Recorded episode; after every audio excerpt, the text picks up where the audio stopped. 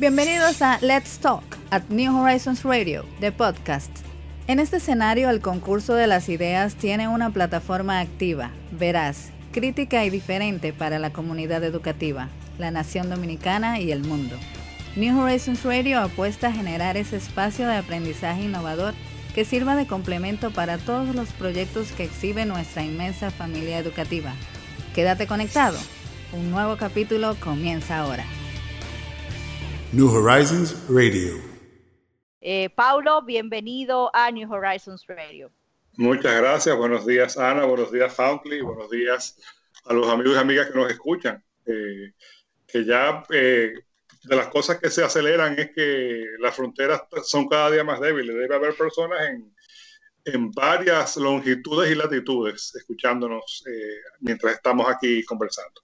Así es, señor Garrido. Mi, buen amigo Pablo, ¿quién hubiese dicho no que, íbamos a estar transmitiendo de esta forma? Hay varias cosas que, han sucedido que supongo que son sorpresas para muchos. El hecho de que un centro educativo, un grupo que su principal empresa sea un centro educativo, tenga un medio de comunicación y sirva para, para garantizar una perspectiva diferente, crítica sobre todo, pero una crítica constructiva una crítica abierta.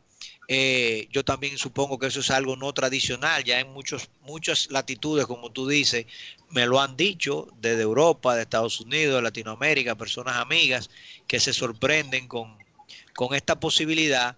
Y yo creo que ha sido un ensayo muy interesante ahora mismo, porque fíjate cómo hemos podido mantener canales abiertos de comunicación para un sector que sin lugar a duda, además de su trascendencia, hoy en día estaría totalmente eh, cuasi incomunicado porque no tenemos la posibilidad de estar en las aulas, no tenemos la posibilidad de, verle la cara, de, por lo menos de manera personal, a todos nuestros eh, asociados, allegados, a las familias.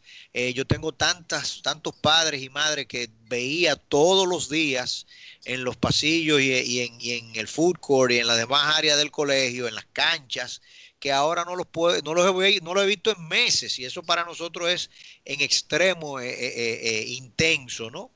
Y me encanta la, la, dinámica que tú nos vas a ofrecer en el día de hoy, porque ciertamente cuando uno ve las imágenes que toma un dron, el mundo como que te cambia por completo, o sea, eh, eh, aún espacios abiertos grandes, cuando tú los miras desde arriba, aún desde una altura no muy, no muy intensa, o sea, tú lo ves a 500 pies, a 1000 pies de altura, pues todo te cambia y todo se ve más pequeño sobre todo. Dinos tú tu perspectiva de cómo, cómo ves tú lo que ha sucedido y lo que viene. Bueno, así es. Lo primero es aclarar que yo no tengo un dron físico. No, yo sé, yo sé. para que no haya, pues, o sea, mira, van a hablar de, cómo se ve la ciudad y el campo desde arriba. No, no, no. Esto es una. ¿Por dónde vas a compartir las imágenes? No, todos estamos claros que estamos haciendo una metáfora. Es un símil, sí. Eh, y tampoco que yo no soy ningún futurólogo. No vengo con esas ínfulas de pretender entender mejor que nadie lo que pasa eh, simplemente compartir reflexiones, que es algo que todos hemos hecho en estos días, reflexionar mucho, pensar mucho. Eh, hay un poeta eh, norteamericano que escribió un libro de poemas de los 60, Meditaciones en una emergencia, que él hace referencia a eso. Él dice, cuando en tiempo de emergencia tenemos que revisar nuestros quereres, nuestros quereres principales. Y yo creo que eso es algo que hemos hecho todos. Y tú mencionabas eso, Fantley. Mira, eh, recuerdo el impacto eh, que tuvo en, John Glenn, que fue el primer norteamericano que orbitó la Tierra, muy brevemente, y tomó algunas fotos. Eh, el impacto que tuvo en él y en los demás cuando empezaron a llegar esas fotos de cómo se veía la Tierra desde arriba. que hasta ese momento, que eso fue el otro día, como quien dice, principio de los 60, no teníamos esa perspectiva. Y, yo creo que es muy importante eh, eh, en este momento en el que estamos tan chocados todavía y ojalá que esta desescalada eh, de verdad no tenga contratiempos ni tenga, digamos, no, no, haya que devolverse de ninguno de los pasos y que sea, que represente de verdad la vuelta gradual a una nueva normalidad probablemente no sea exactamente igual como la que dejamos eh, a principios de marzo, pero una nueva normalidad. Esa, esa, esa perspectiva es importante. Hemos estado chocados y eh, muy conectados, eh, probablemente hiperconectados para, eh, digamos que, compensar un poco ese no vernos físicamente. Como tú bien planteabas, yo que también estoy en la academia, te puedo decir, extraño a mi, a equipo de trabajo, los estudiantes. hemos seguido impartiendo docencia en un formato a distancia es como lo hemos llamado, porque realmente son programas que no se diseñaron para, como programas virtuales, como educación virtual, y hemos tenido que nosotros y el resto del mundo hacer la tripas corazón y adaptarnos frente a estas circunstancias. Pero esa perspectiva es fundamental. O sea, eh, eh, ¿a dónde nos va a dejar esto? ¿Qué reflexión nos queda? Eh, hace unas semanas, un pariente cercano y sobre todo muy amigo que vive en Estados Unidos me hacía la pregunta, de una reflexión que le hacía.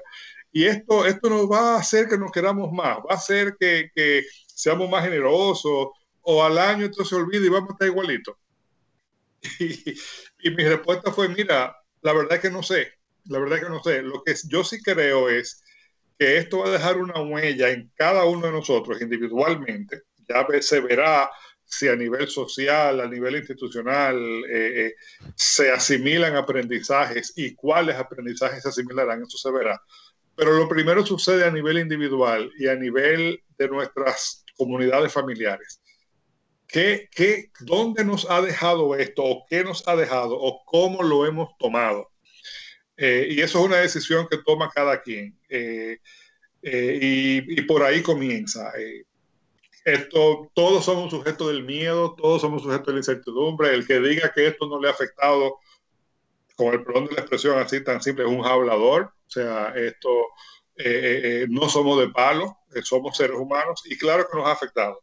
Entonces esa perspectiva es fundamental, tenerla, tener, tener, ver si, si hay un sentido de dirección, si solo es caos. Y por ahí es un poco que viene mi reflexión el día de hoy. Eh, bueno, mira, Pablo, antes de que continuemos y hablando de, este tema de perspectiva, y ya que tú mencionaste a John Glenn, no sé si sabías que en el día de ayer murió su esposa, Annie Glenn, no precisamente, precisamente de COVID, tenía 100 años y era, y era una héroe en su propia dimensión. Annie Glenn y John Glenn se conocieron prácticamente desde que nacieron. Ambos eran de New Concord, Ohio y jugaron como niños juntos. Estuvieron casados por 68 años, añitos solamente, hasta que John Glenn murió en el 2016 y se casaron en el 1943 antes de la guerra y tú sabes que John Glenn eh, trabajó en la guerra, eh, digo, participó, trabajó, estuvo en la guerra. Eh, la Segunda Guerra Mundial fue héroe de veterano de guerra y tal y como tú decías fue el primer ser humano en traspasar la, la frontera de la atmósfera eh, terrestre. Annie Glenn vivió toda su vida con una, eh, una disfunción eh, vocal, o sea, ella era, era tartamuda, se dice en español, stutter. Aquí lo conocen como Gaga, pero no Lady Gaga, esa es otra. ya ese de Nueva York. Y ella eh, fue un advocate no por el tema del speech impediment. Decían que el 85% del tiempo ella no podía realmente expresar lo que tenía. Ella pudo sobrepasar su, su tatarmudez y una persona que, que luchó y trabajó mucho desde el Senado, mientras su esposo fue senador, para defender los, los derechos y las oportunidades para las personas que tenían problemas de, del habla. Eh, precisamente el COVID se, nos la llevó en el día de ayer. Ella estaba en un lugar de ancianos en la ciudad, en el estado de Minnesota, y falleció precisamente en el día de ayer. Una perspectiva más que tenemos que analizar en el día de hoy. Pero mira, ese dato no lo tenía. Mira qué interesante. Qué, qué coincidencia. En este caso, no tan feliz. Claro, obviamente. Aunque nadie se quiere morir, pero yo firmo donde me digan por 100. Cuando yo no sé tú. No, yo no. Qué pena. No, tú sabes que allá en el colegio tuvimos toda la vida un señor que trabajaba con nosotros, se llamaba Vicente Jiménez. Y cuando Vicente entró a trabajar con nosotros, yo tenía 13 años. Y él en ese momento, Vicente siempre fue un hombre medio depresivo, así que le entraban a veces unas depresiones, era, yo le decía cacarrabia. Y Vicente cuando empezó a trabajar siempre me decía en esos primeros años que él estaba muy conforme si Dios le daba 10 años más de vida, porque total, todo el sufrimiento y la agonía, barará. Cuando esos 10 años pasaron, yo cumplí 23 y yo sabía que habían pasado 10 años después de él que me lo había dicho. Digo, Vicente, mire, usted se recuerda que usted me dijo que hace 10 años que usted con 10 se conformaba. Dice el concho, sí, Fanley, pero mira, si me dan 5 más no es nada. Eh, y, con eso, y con esos actos, y con esos 5 y esos 10 y esos 5 y esos 10, Vicente falleció hace apenas dos años. Entonces, no, yo no, yo no quiero ponerle límite. Es verdad, es verdad. yo lo que, sí, lo que, sí, te digo es que para mí, eh, y lo estaba pensando en estos días, yo siempre desde muy pequeño miraba el año 2040 y yo decía, wow, en el año 2040 yo voy a tener casi 70 años, Dios mío, yo, ya esto, eso va a ser mucho, eso va a ser lejos, ya yo estoy viendo el 2040 y digo, no, me faltan 20, esto está complicado. esto pues se, me está poniendo, se me está poniendo cerca. Mira, yo pienso que desde arriba, montados en el dron y viendo cómo se ve todo, aunque hoy probablemente se ve más agitado, ¿no? Ya ah. que hoy es el día de que una parte de, la fuerza de trabajo se integra. Yo creo que no nos podemos olvidar de respirar. Eh, y no podemos dejar de buscar dentro de nosotros, dentro de cada uno, lo que es verdaderamente importante. Eh, yo estoy seguro que, mira, por ejemplo, tengo una amiga eh, eh, que me comentó lo siguiente, dijo, mira, en estos dos meses que tengo con, en mi casa eh, con mis dos hijos, hice el siguiente cálculo. He tenido, este ella tiene un hijo, un hijo de 13 y otro como de 8. El, el chiquito, no, no, en este tiempo yo he tenido más comidas juntos con él que en el resto de su vida anterior. Por ejemplo. Sí, no, te lo, te, lo, te lo creo. Cosa que, pero lo interesante es que ella se hizo consciente de eso y dentro de este trance que estamos pasando, que no es fácil para ninguno de nosotros, lo valora. Yo no vengo con una mente de, de, de, gurú del bienestar que dice que mira, que hay que tratar de encontrar lo bueno de esto. No, no, no, no. Esto, esto es difícil y la vuelta va a ser difícil, incómoda, con incertidumbre, o sea, muy incierta. Eh, eh, eh, hay cosas que tal vez sospechamos que nos encontraremos y cosas que no sabemos que nos vamos a encontrar. Estamos todos en territorio desconocido. Pero por eso es importante mantener esa perspectiva, esa presencia de ánimo. Eh, y, es una frase que he repetido mucho en los últimos días, recordando a una, Cervantes se la pone a, a Sancho Panza en, en, uno de los pasajes. Nadie diga de esta agua no beberé. Sí, claro. Hay que estar dispuestos a lo que sea. Bueno, tú y yo tenemos un amigo común que eh, en lo que, que es... él es amigo tuyo, pero es hermano mío. Bueno, pues ya tuve. que en lo que se dice berenjena, volteó como una media su negocio y lo convirtió en otra cosa para, para aumentar la probabilidad de supervivencia. Ojo, no, quiere decir que garantice no hubiese esperado nada diferente de parte de él. Primero, porque fue alumno mío. Segundo, egresado en New Horizon. Tercero, porque él es un tipo supremamente creativo. Mi papá, decía, mi papá decía, de esa agua no beberé y de ese cura no soy hijo. Que uno nunca puede decir eso. Así uno, uno no sabe. Entonces, eh, con esa mentalidad abierta es que hay que abordar esto. Eh, y abierto y cuando te digo no es agua, no beberé, también incluye mucho la parte de aprendizaje, ojo, eh, eh, que, ahí ya estamos entrando un poco en el terreno tuyo y mío. Eh, que a veces uno se encuentra con personas, me ha pasado con algunos docentes que dicen, mira, que no, que yo no soy bueno con la tecnología. Y digo, bueno, mi hermano, aprenda. o sea, no, no hay atajo. O sea, eso de que, ah, que, no. no, no, no, no, no, no, hay, no hay excusa o después no te quejes si te quedas en el contento. Mira, en el caso particular, por ejemplo, de lo que tú trabajas a nivel de la universidad, eh, yo creo que el COVID plantea grandes desafíos para la educación superior, para todo el sistema educativo. En el caso del sistema educativo eh, eh, nuestro, preuniversitario, le ha dado una sacudida impresionante. Así es. Y yo creo que ha hecho que los padres, múltiples cosas con relación a la familia. En primer lugar, los padres hoy en día, las familias, yo creo que valoran mucho más la, el servicio educativo que algo que, que, quizás antes they gave it for granted, o sea, ya lo veían como parte de la rutina. Y como parte de la rutina, tú no necesariamente quizás lo valoras igual. Ni lo, valoraba, ni lo valoraban igual los alumnos, ni lo valoraban igual los padres pero tampoco lo valoraban igual probablemente el personal docente. La oportunidad de tener a sus alumnos cerca, de tener ese contacto, de cambiarle y transformarle sus vidas, era algo que muchas veces quizá lo dábamos por alto. Y ahora eso nos lo, nos lo ha puesto muy de cerca. Yo digo que el COVID es la naturaleza diciéndonos a nosotros, ustedes tienen que cambiar, ustedes tienen que cambiar, porque si vemos en términos de del impacto, por ejemplo, en fatalidades. Tú mira los números de cuántas personas han muerto a nivel mundial y esta pandemia no ha provocado mayor, más muertes que muchas otras anteriores. Sin embargo, sin embargo, la sacudida operativa, económica, financiera, funcional, ha sido global porque Occidente se ha visto envuelto cuando el H1N1, cuando eh, eh, el, SARS, cuando el MERS, nosotros vimos que eso sucedió en Asia. Nosotros vimos que ellos tuvieron que ajustar sus vidas, pero aquí no había pasado nada. Europa y América no, no se sacudieron. Hoy en día todo el mundo se ha sacudido.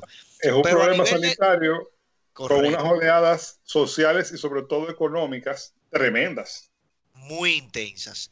pero a nivel de la educación superior, yo creo que ya el mundo nunca va a ser igual. Y por ejemplo, a nivel de posgrado, yo me imagino que ustedes están totalmente reinventándose, porque si bien la, digamos que se levante la cuarentena en las próximas horas, en los próximos días, fase 1, fase 2, fase 4, eh, pero va a ser muy difícil tú convencer a un profesional de que él necesariamente para coger una clase con Paulo tiene que sentarse en un aula y, fajarse con el, con el tránsito y con el parqueo y, y alejarse incluso de su casa y de no poder ver a su hija o a su hijo. Mira, quiero, quiero compartir algo contigo para que tú veas si estamos a una noticia fresquecita, una primicia que es una buena noticia al final de cuentas. Eh, para que tú veas si estamos en aguas desconocidas. Nosotros eh, tenemos tres periodos al año eh, iguales. Eso es algo relativamente nuevo. Antes teníamos dos periodos y un verano. Y ya desde hace aproximadamente dos años teníamos tres periodos iguales. Por tradición, no solíamos iniciar programas en posgrado en el periodo de verano, es decir, en el periodo que comienza en abril y termina en agosto. Finales de abril, principio, mediados de agosto. Porque mentalmente el, inicio de los programas era mayormente en agosto, septiembre, como tradicional el año escolar, y unos cuantos en enero. El año pasado, 2019, nosotros abrimos un par de programas en, en, en, verano. Y este año, a pesar de que todo estaba indicado para que no sucediera nada, eso para que tú veas como la capacidad de adaptación que tenemos no solamente las instituciones, sino también los seres humanos, porque son individuos los que respondieron. Yo quise hacer la prueba, quise asistir para dentro de la pequeña oferta que tenemos, porque siempre hay una oferta que es pequeñita en verano, no son muchos programas, a pesar de que la oferta de, posgrado es un poco más, más amplísima, son casi 50 programas diferentes. Nosotros logramos abrir, para hacerte una historia larga corta, Foundliana, logramos abrir dos programas, dos cortes nuevas ahora en mayo con el cierre, el cierre se, movió un poquito y en vez de comenzar en abril, comenzó en mayo. Estamos comenzando una corte, un doctorado en español, lingüística y literatura, o sea, una corte de doctorado ¿eh? y una maestría en bibliotecología y ciencias de la información. Si tú me hubieras preguntado eso en marzo, si era posible, yo te hubiera dicho que no, que tú estás loco. Y sin embargo, hay un, un grupo de personas que dijeron, no, no, no, yo quiero que la vida siga. Ya veremos, eh, vamos a comenzar en educación a distancia que, eh, eh, y ya veremos que eventualmente nos integraremos, pero arrancamos ahora porque, porque que yo, ese conocimiento yo lo quiero. Y es, también es un, un, asunto de parte de la reflexión de cuando uno ve las cosas desde arriba. a veces caemos en la tentación de o de, decidir qué conocimiento es más importante que otro. Fíjate los dos programas que son. No es un programa en ciberseguridad, ni es un programa en, en, eh, educación a distancia o, en digitalización de procesos o nada de eso. Son un programa de lingüística y literatura y bibliotecología y ciencia de la información, puras humanidades. ¿Eh? O sea que también entender que, eh, de que sí hay conocimiento nuevo que hay que ir adquiriendo, hay disciplinas nuevas que van teniendo más vigencia, eso es innegable.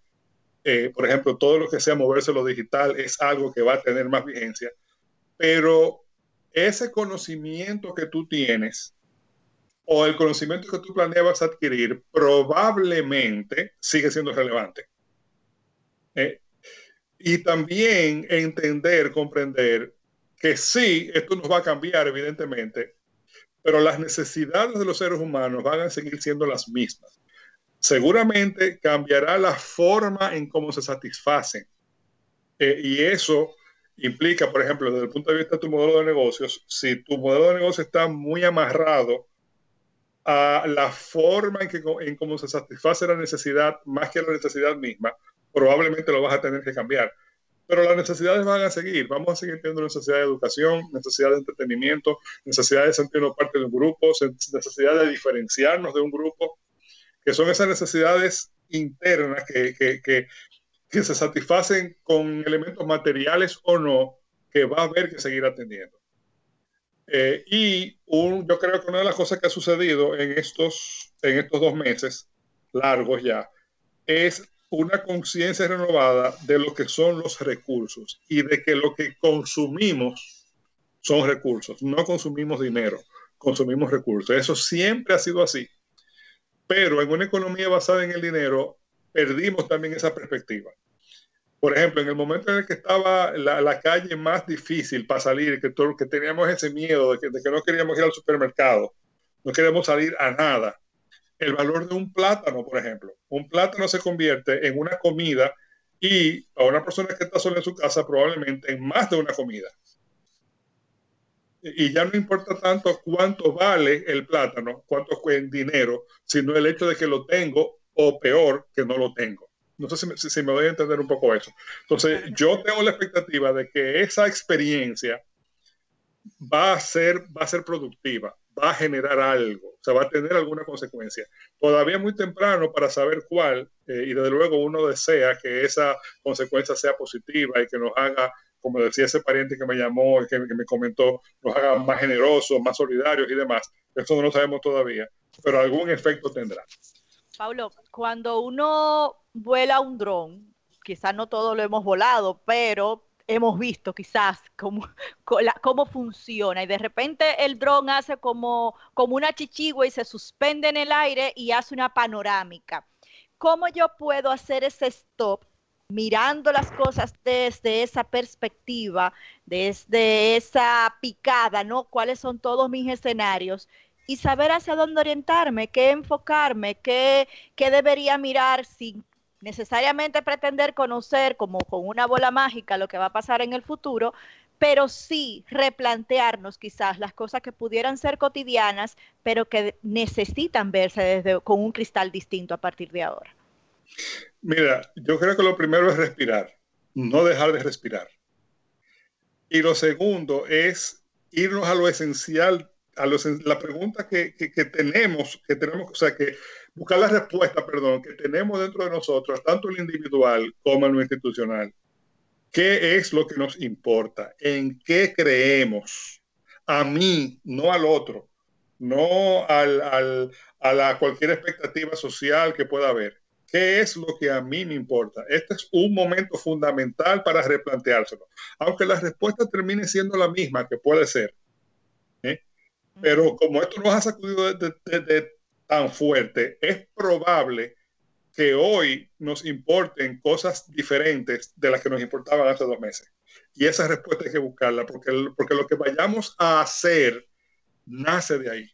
No hay que asumir que vamos a hacer lo mismo, que nos importan las cosas lo mismo y, y por lo tanto los procesos y todo lo que se desprende de ahí van a ser los mismos. ¿Qué, ¿qué, me importa a mí? ¿Me siguen importando las mismas cosas? Si no, bueno, pues incorpóralas. Y, y para mí eso es lo más importante, porque ya después lo otro vendrá, el cómo vendrá. Y yo sé que tenemos mucha urgencia por responder el cómo, porque hay mucha incertidumbre. Y yo siempre digo, uno de los aprendizajes de, de estos dos, dos, meses de encierro ha sido que la incertidumbre puede ser un privilegio. Ojo, los que hemos experimentado incertidumbre somos los privilegiados. Porque si tenemos incertidumbre, quiere decir que primero estamos sanos, sí. primero, primero estamos vivos ¿eh? Segundo, estamos sanos de que, porque si tú tienes el virus o incluso síntomas del virus, tú no estás pensando en otra cosa que no sea permanecer vivo, tú no tienes incertidumbre del futuro, tu, tu, tu incertidumbre es presente, es llegar a mañana, llegar a la semana que viene. Y si tú tienes incertidumbre del futuro, quiere decir también que tú tienes cierta seguridad de lo inmediato. Tal vez estás en un programa de asistencia o tal vez eh, tu, tu, empresa te, te, ha mantenido el empleo, etcétera que tú de verdad te puedes decir, caramba, ¿cómo será esto cuando esto termine? Si tú no estás en esos grupos, lo que tú tienes, no, tú no tienes certidumbre, tú tienes necesidades, tú tienes problemas de hoy. O sea, que, o sea que los que hemos estado con la incertidumbre ya somos privilegiados de por sí. Que mientras tú dices, ah, que la incertidumbre es difícil. No, no, no. Abraza la incertidumbre como una señal de vida. Ojo. O sea, si, tienes incertidumbre porque estás vivo y, y puedes plantearte seguir adelante y el cómo seguir adelante. Pero para, para decirte cómo se para el dron, mira, yo creo que la imagen que tú planteas, Ana, es buenísima, porque es, un, es, un, es pararnos, es pararnos dentro de la pausa, que parece que es como una pausa recursiva, pero no, no es una perogrullada, porque esta pausa, yo la llamo que es una pausa vertiginosa. Estamos detenidos físicamente pero con el tema del teletrabajo, con el tema de que de los hijos con las clases, con el tema de los quehaceres domésticos, es una pausa vertiginosa y no necesariamente encontramos el tiempo para detenernos y hacernos estos planteamientos. Sí. Eh, eh, eh, y, y, nos empujamos a ser extremadamente productivos, Paulo, justamente. Sí, compulsivamente. Sí, sí, sí, porque hay que hacer de todo, tengo que aprovechar el tiempo y una positividad eh, tóxica, si se quiere llamar, porque si no salgo mejor, si no salgo con cinco cursos hechos, si no tengo una cantidad de cosas nuevas, cuando concluye este periodo, no he sido yo. Eh, no he aprovechado de manera correcta este proceso y entonces también eso carga de manera negativa el resultado que podamos tener en lo personal de todo esto. Yo creo Así que es. yo creo creo, yo creo que, perdón, que todos los eh, centros de estudio van a tener una revisión curricular profunda. Así es, y a mí no me cabe duda que, de eso. Yo creo que todos los lugares de trabajo, el personal de recursos humanos tiene una enorme tarea, las personas que se dedican, como tú, Pablo, a planificación estratégica y asesoría corporativa, van a tener una tarea por delante muy intensa para convencerme a mí de que mucha gente que yo tenía todavía sentada en escritorio necesitan que yo le guarde un parqueo allá en el colegio. Eh, porque francamente yo entiendo que a mí me van a sobrar mucho escritorio. Son gente que tienen, que pueden hacer su trabajo, pero no hay necesidad de que salgan, que cooperen con el medio ambiente y lo hagan desde su casa. Bueno, eh, Twitter dijo, le dijo a su gente, no vengan. Claro. Y no se ha caído. tú estás sí. mencionando eso porque hoy hubo problemas telefónicos. ¿Es que tú estás diciendo que no se ha caído? bueno. Ana, tú siempre con tu bellaquería, ¿eh? Con Yo. Tu... Señores, poni, tú, ves, Pablo, lo que le dije al principio. Ve, me vienen ya. haciendo bullying. ¿Te imaginas? Pero, eso, pero eso es bullying cariñoso, Ana. Él me quiere mucho, yo lo sé. Cuéntanos, ibas a decir. Mira, lo que iba a decir es que eh, también, y, y, para respetar a las personas que de verdad no, no lo han pasado eh, eh, bien, o sea, ya por, sea por tema de salud o incluso por tema laboral. Eh, déjeme decirle, si, si el caso suyo, amigo amiga que nos escucha, es que usted perdió su trabajo o perdió su negocio, sepa que no es el fin del mundo. Sépalo que no es el fin del mundo. Eh, pues, eh, una puerta se cierra, otras se abren. Una de las cosas que se está acelerando eh, mucho es un, fenómeno que ya venía sucediendo, no es nuevo, tenía un tiempo sucediendo, es el tema del arbitraje geográfico. O sea, eh, eh, si, si, tú puedes trabajar desde tu casa para tu colegio, eh, un empleado tuyo, Fundly, también pudiera ser hacer un trabajo similar, dependiendo de la destreza que tenga, para una empresa en otro país. Claro. y probablemente en condiciones salariales muy competitivas. Tal cual, o sea, es que yo entiendo que a nosotros se nos abre una oportunidad de exportación de servicio muy importante. Y al mismo tiempo, si, si, o sea, aquí hay códigos que no, no sostienen una revisión que pase, que llegue al mes de diciembre. O sea, aquí la ley monetaria y financiera tiene que revisarse urgentemente, porque nosotros necesitamos la banca extranjera. Nosotros no podemos continuar con que solamente tenemos acceso al crédito y a, los costos transaccionales de la banca local, mucho menos en un mundo post-COVID donde tenemos la posibilidad de tantas transacciones internacionales y de poder tener acceso a fondos y a financiamiento y a métodos y a mecanismos de, manejo del tema bancario distinto al que tenemos hoy. La ley de seguridad social, lo dijimos al principio del programa, eso no sostiene ya más, más tiempo para que se revise. Eso es correcto. El código, el código laboral, ya lo vimos la semana pasada con lujo. Y ahí yo le añado, le añado algo, Fountley, la infraestructura de telecomunicaciones no puede ser tan cara y tan mala. Tan mala y un oligopolio perfecto. y, pero sobre todo mala, sobre todo mala. O sea, la, el Internet nuestro aquí eh, eh, es sumamente, sumamente precario a nivel de la infraestructura del país. En, en, noviembre levantaron un switch y dijeron que estábamos en 5G. No diga eso.